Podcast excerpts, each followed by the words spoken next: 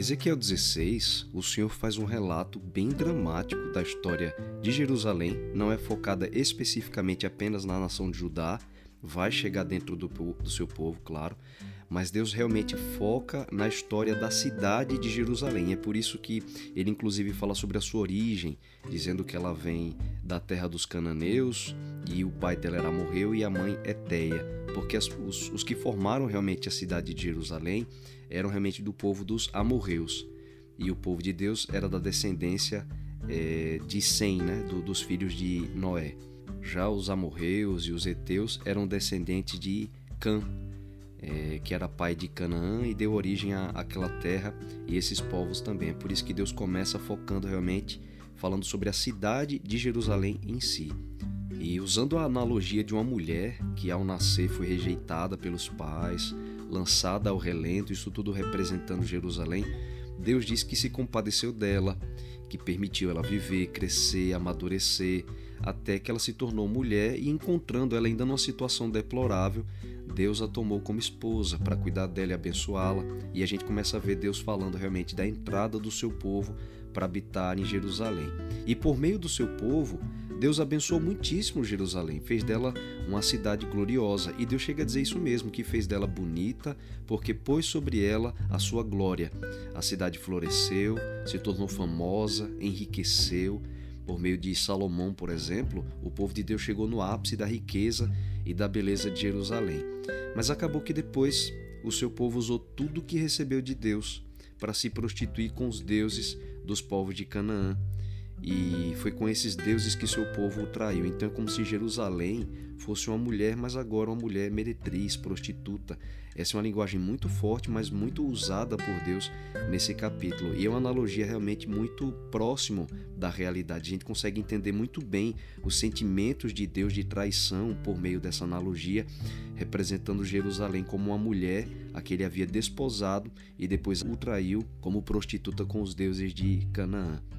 Deus chega a comentar, inclusive, das bênçãos que deu para o seu povo, como prata e ouro, e eles chegaram até pegar desse ouro e prata e derreter para fazer os deuses de fundição de Canaã, e depois entregaram todas as bênçãos que eram de Deus para esses deuses. Nos versos 17 a 21, a gente encontra um trecho muito forte dessa descrição do Senhor. Ele diz assim: Tomaste as tuas joias de enfeite que eu te dei do meu ouro e da minha prata, fizeste estátuas de homens e te prostituíste com elas.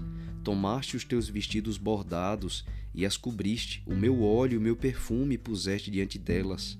O meu pão que te dei, a flor da farinha, o óleo e o mel com que eu te sustentava, também puseste diante delas em aroma suave, e assim se fez, diz o Senhor.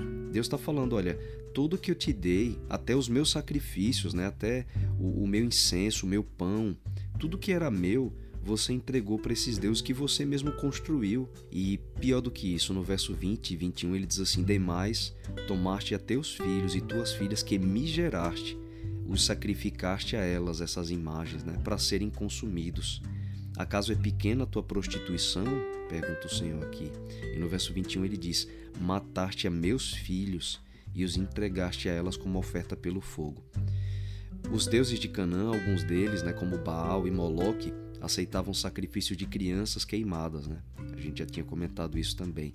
E Deus chega a questionar, usando Jerusalém com essa linguagem, dizendo: Você fez pouca coisa por acaso na sua prostituição? Você matou os meus filhos. É uma expressão muito forte, né, que Deus usa aqui. Ele diz assim que as crianças que Deus permitiu que Jerusalém tivesse, seu povo, na verdade, tivesse dentro de Jerusalém, foram assassinadas e Deus é, indaga, ele afirma, né? Você matou os meus filhos. É muito forte. O Senhor compara Jerusalém aqui como pior do que Sodoma. E ele fala que é até pior do que uma prostituta, porque uma, uma prostituta cobraria, mas Jerusalém dava as bênçãos de Deus de graça para os seus amantes, né? nem era deles.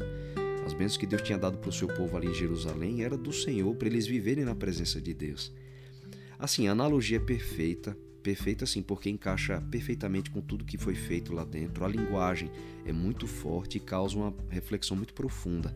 E o objetivo do Senhor era levar o seu povo no exílio a perceber todo o mal que eles haviam cometido por tantos anos, traindo a Deus, ele chega a dizer assim que eles fizeram como uma prostituta descarada. Olha a expressão que Deus usa, né? Dá para ver quanto Deus está triste, magoado pelo seu povo.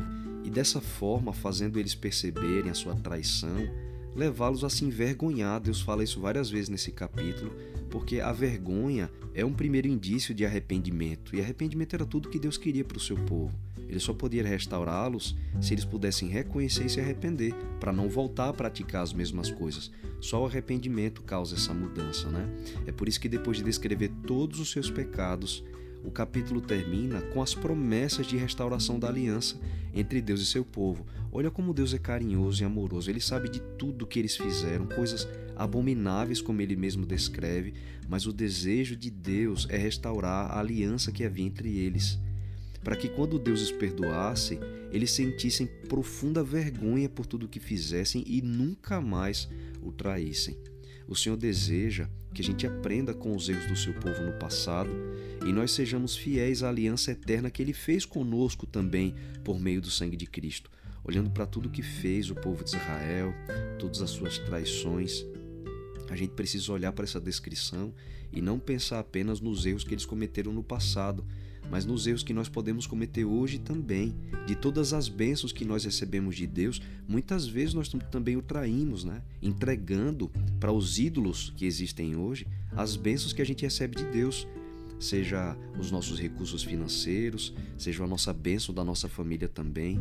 Então, era preciso descrever os pecados do seu povo de Israel para que eles reconhecessem o mal que haviam feito, sentissem profunda vergonha e fossem levados ao arrependimento.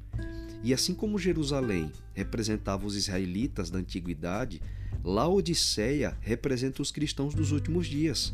A gente não pode esquecer que para os nossos dias Cristo, no livro de Apocalipse, escreve uma carta utilizando a cidade de Laodiceia como um símbolo para o seu povo atualmente.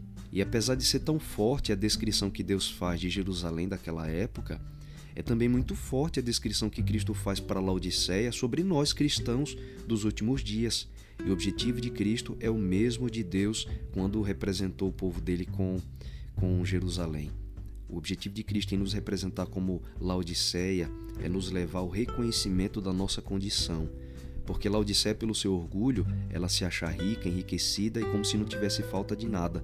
Mas Cristo diz que nós somos miseráveis, pobres, cegos e nus e a gente não consegue reconhecer. Nós também perdemos a capacidade de reconhecer a miserabilidade na nossa condição. E que a gente, olhando então para a repreensão de Deus para o seu povo na antiguidade, a gente veja também é, um paralelo da repreensão de Cristo para nós hoje e que essa repreensão de Jesus, como ele diz lá, eu repreendo e disciplino a todos quanto amo, então seja zeloso e se arrependa. Que o conselho de Deus para o seu povo na antiguidade nos faça perceber o conselho de Cristo para nós hoje, que a gente seja zeloso como Jesus pediu, reconheça todas as nossas práticas também, os nossos pecados, nos arrependamos para termos restaurado entre nós e o Senhor essa aliança eterna que Ele nos deu por meio da vida e da morte de Jesus. E a gente precisa desse reconhecimento, a gente precisa ser levado ao arrependimento para recebermos o Espírito Santo, para termos a nossa vida transformada antes que ele volte. A gente não pode olhar para tudo que Deus descreve e colocar apenas no passado e não trazer uma aplicação real para a nossa vida hoje. E essa aplicação existe. É a mensagem de Cristo ao seu povo lá em Laodiceia, o equivalente ao que foi a mensagem de Deus para o seu povo lá em Jerusalém. Papai do céu nos abençoe, nos fortaleça para a gente andar diante da Sua presença em fidelidade, assim como Ele pediu ao seu povo no passado e Ele pede ao seu povo hoje também.